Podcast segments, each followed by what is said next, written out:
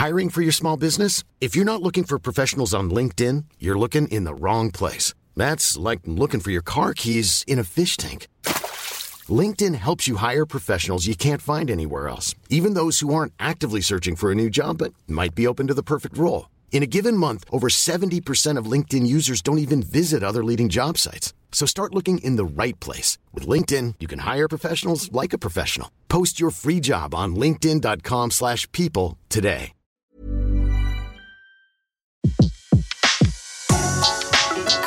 Le meilleur de séances radio est maintenant sur We Love Cinéma.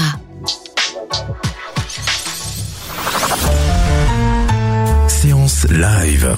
L'interview du jour.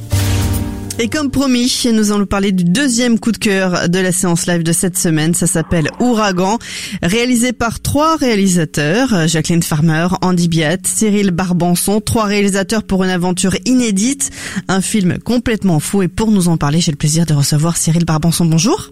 Bonjour. Vous êtes fous tous les trois?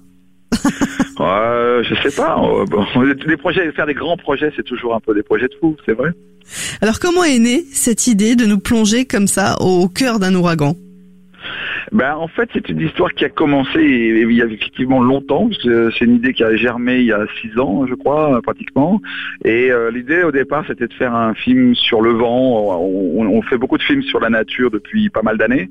Et euh, on, avait avec Jacqueline particulièrement une envie de, faire ce, film autour du vent parce qu'il y avait quelque chose de possible à la fois à travers la poésie, la sensibilité.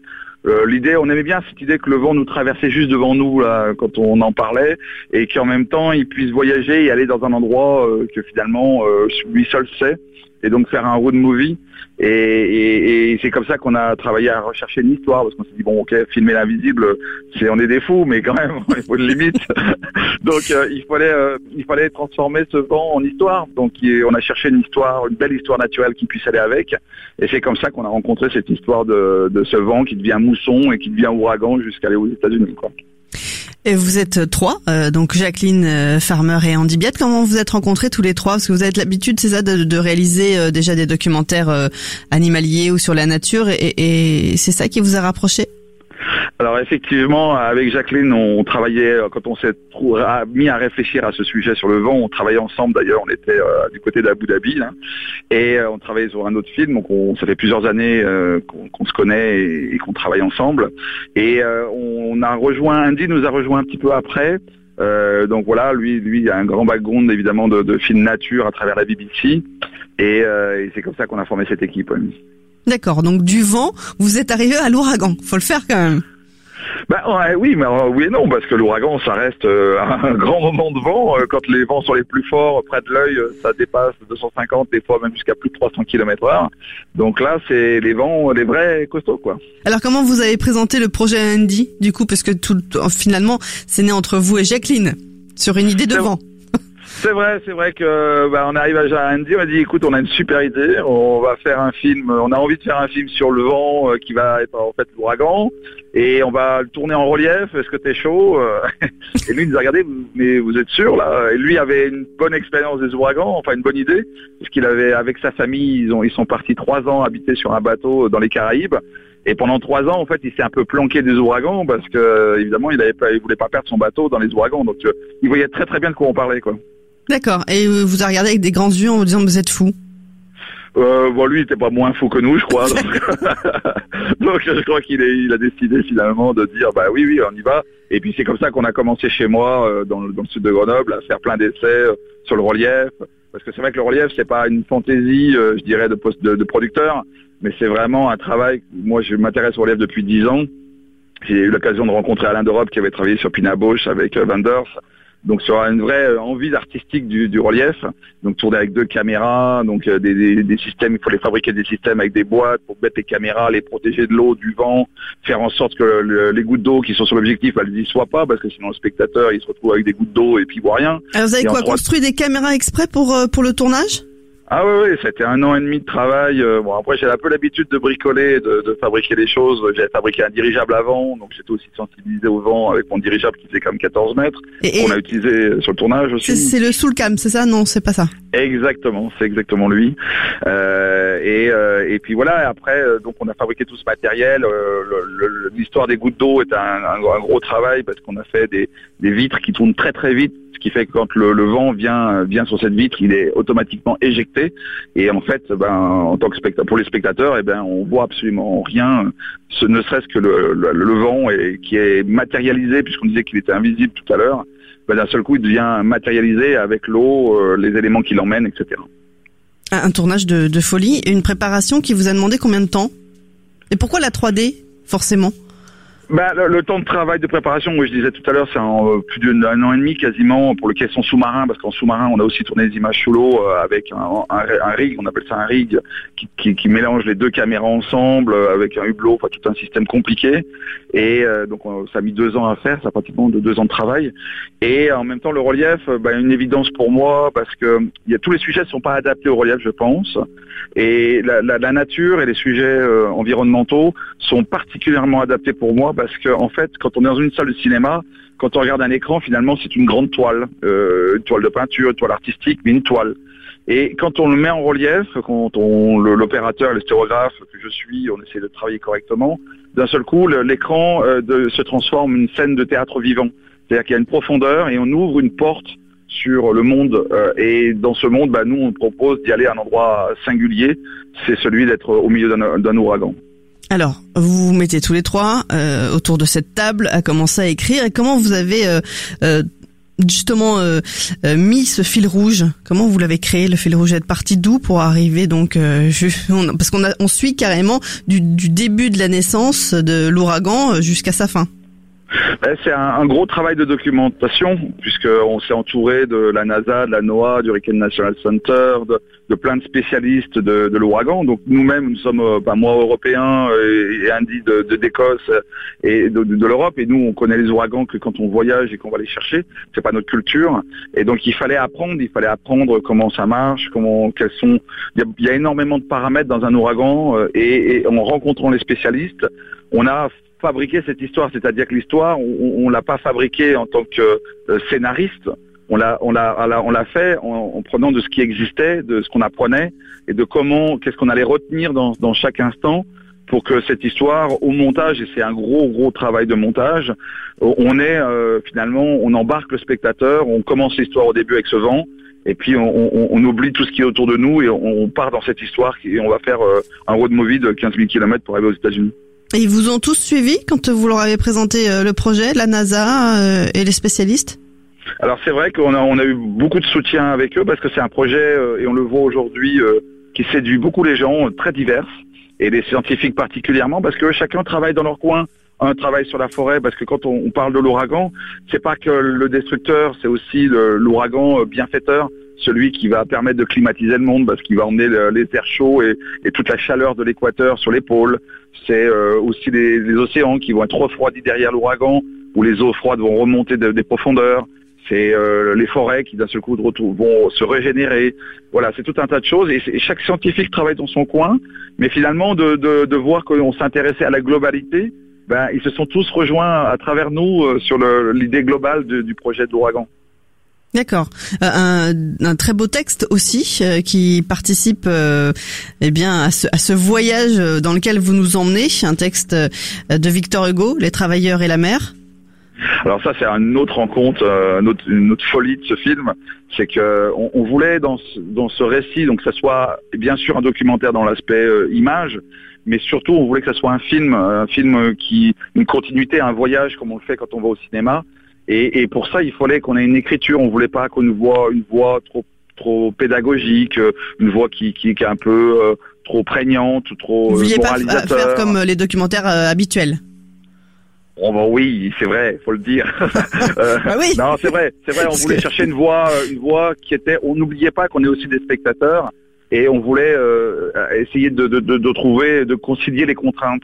Et, et, cette voix, on, on, avait envie de la mettre à la première personne de ce ouragan qui nous parle, pas par effet de mode parce que finalement les animaux se mettent à parler dans certains films.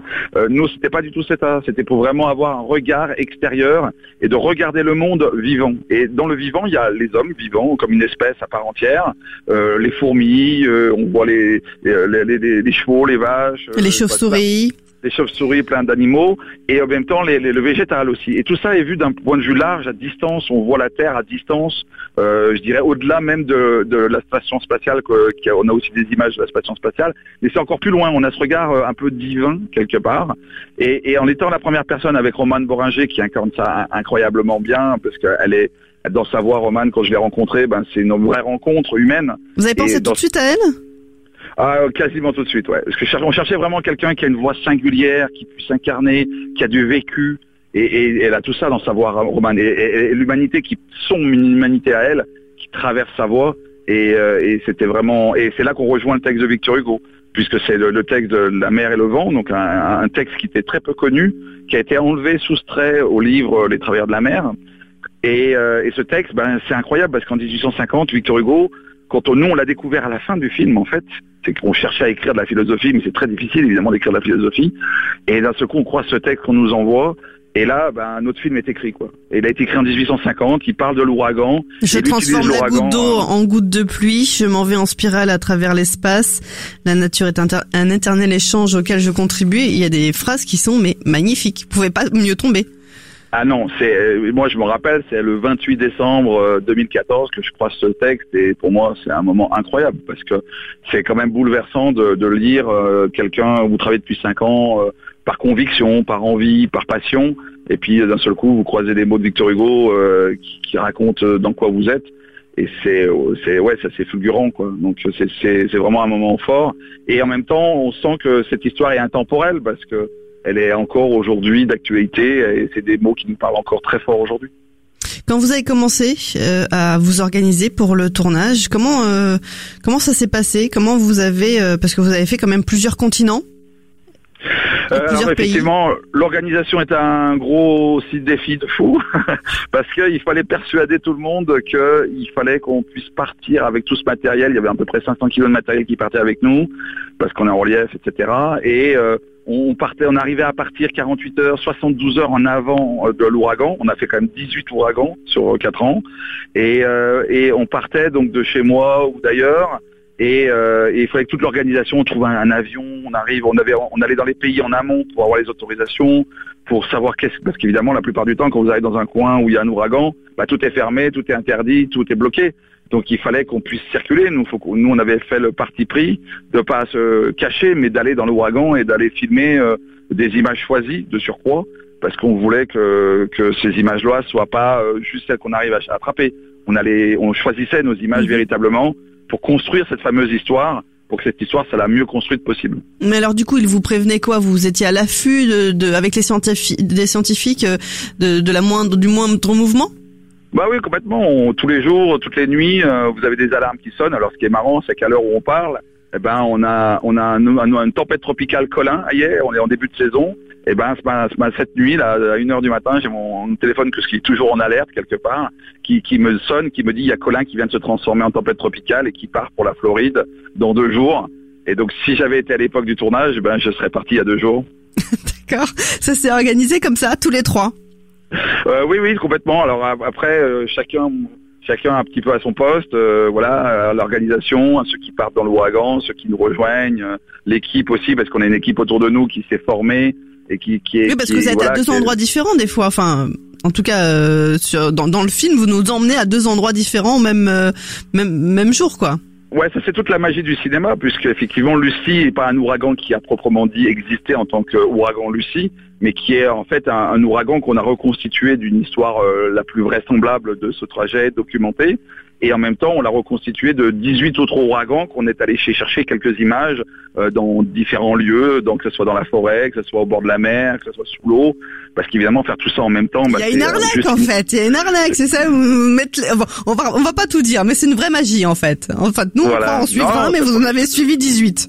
C'est pas une arnaque, non non du tout, ça, ça reste le ça reste du cinéma et effectivement c'est de faire le voyage et que faire un vrai voyage, ben, c'est un gros travail de montage, de réflexion et de tournage.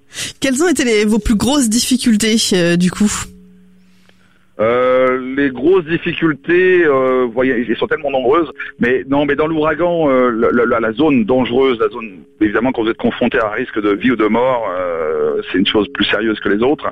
Et, et quand on est au bord, on sait qu'on arrive dans un gros ouragan qui, qui, qui, peut se transformer en catégorie 4. On en a un qui était catégorie 3, puis qui d'un seul coup s'emballe un peu, vient vers nous parce qu'évidemment, on s'est mis dans la trajectoire, et il arrive sur nous catégorie 4.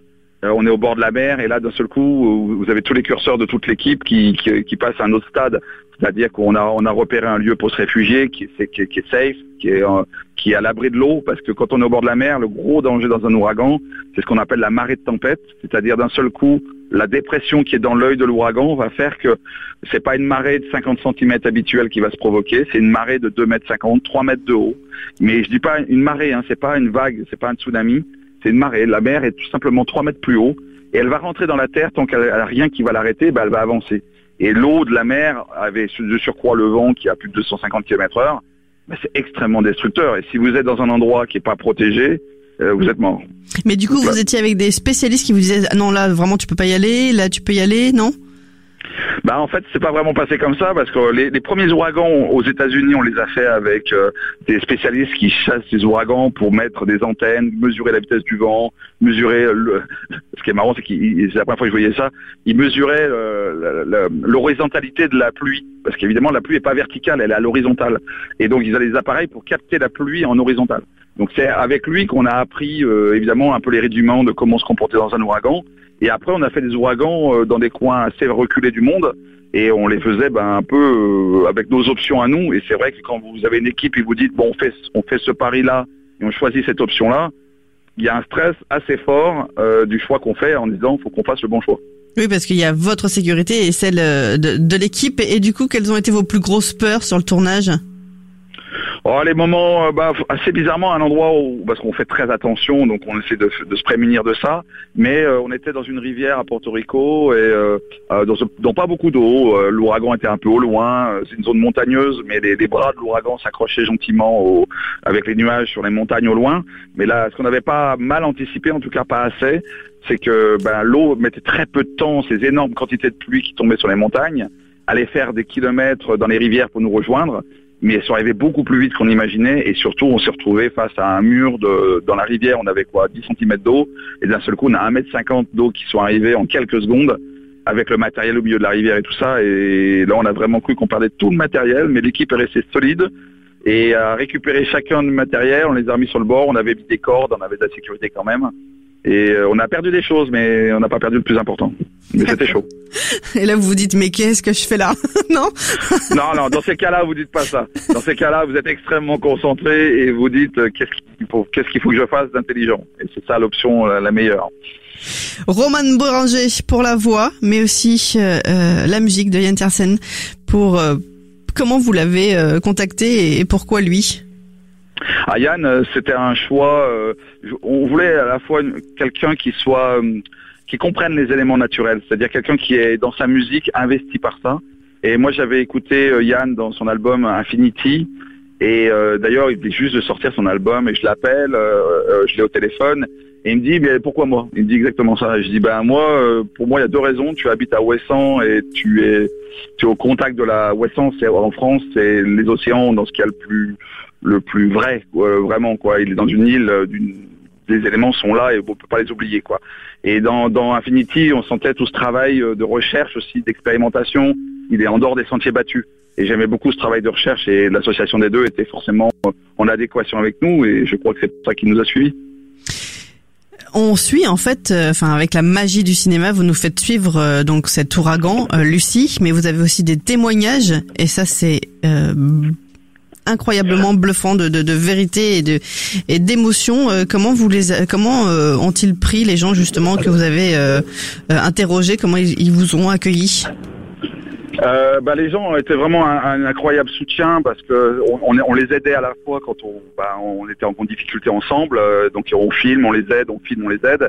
Et puis après, bah, la catastrophe, c'est évidemment toujours éprouvant, même si faut s'en remettre, faut se relever et, il faut relever les bras et puis euh, recommencer sa vie quand on, a eu la chance de survivre. Et euh, mais mais voilà, donc du coup, bah, on a on a des amis évidemment dans différents coins de la, terre aujourd'hui parce que c'est des amis très forts. c'est des, choses qui restent en mémoire, quoi, évidemment. Euh, il nous reste plus euh, beaucoup de temps, euh, mais Cyril, vous avez fait tous les trois avec Andy et avec Jacqueline un travail qui est merveilleux grâce à Ouragan. quels ont été les retours lors des avant-premières? Oh ben vraiment c'est toujours très impressionnant de voir des gens qui qui sont à la fois impressionnés par l'ouragan et les gens nous disent vous nous, avez emmené dans l'ouragan véritablement, et en même temps des gens qui vous disent, bah, c'est des images que j'ai jamais vues, j'avais, j'avais même pas conscience de ce que c'était qu'un ouragan, au-delà des informations qui nous font le décompte des morts et des, dégâts euh, matériels.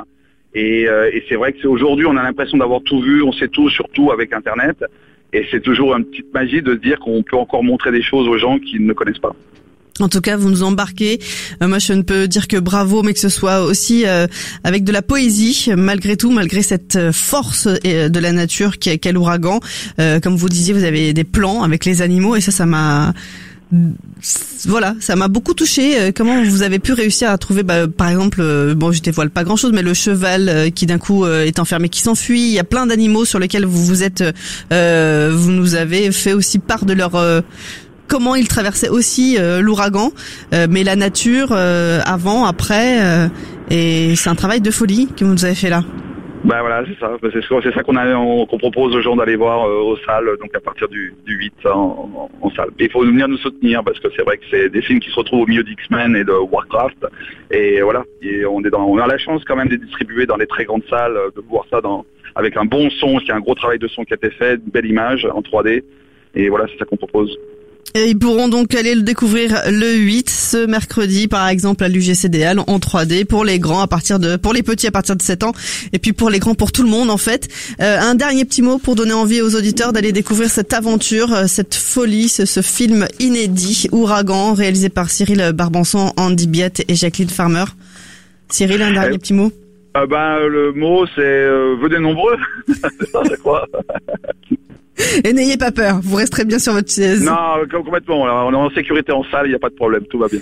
Merci beaucoup. Euh, bonne continuation. On vous attend euh, eh bien en chair et en os sur Séance Radio dans la séance live, tous les trois pour venir nous parler à nouveau euh, d'ouragan et comme on dit un gros M pour mercredi. Bah, merci beaucoup.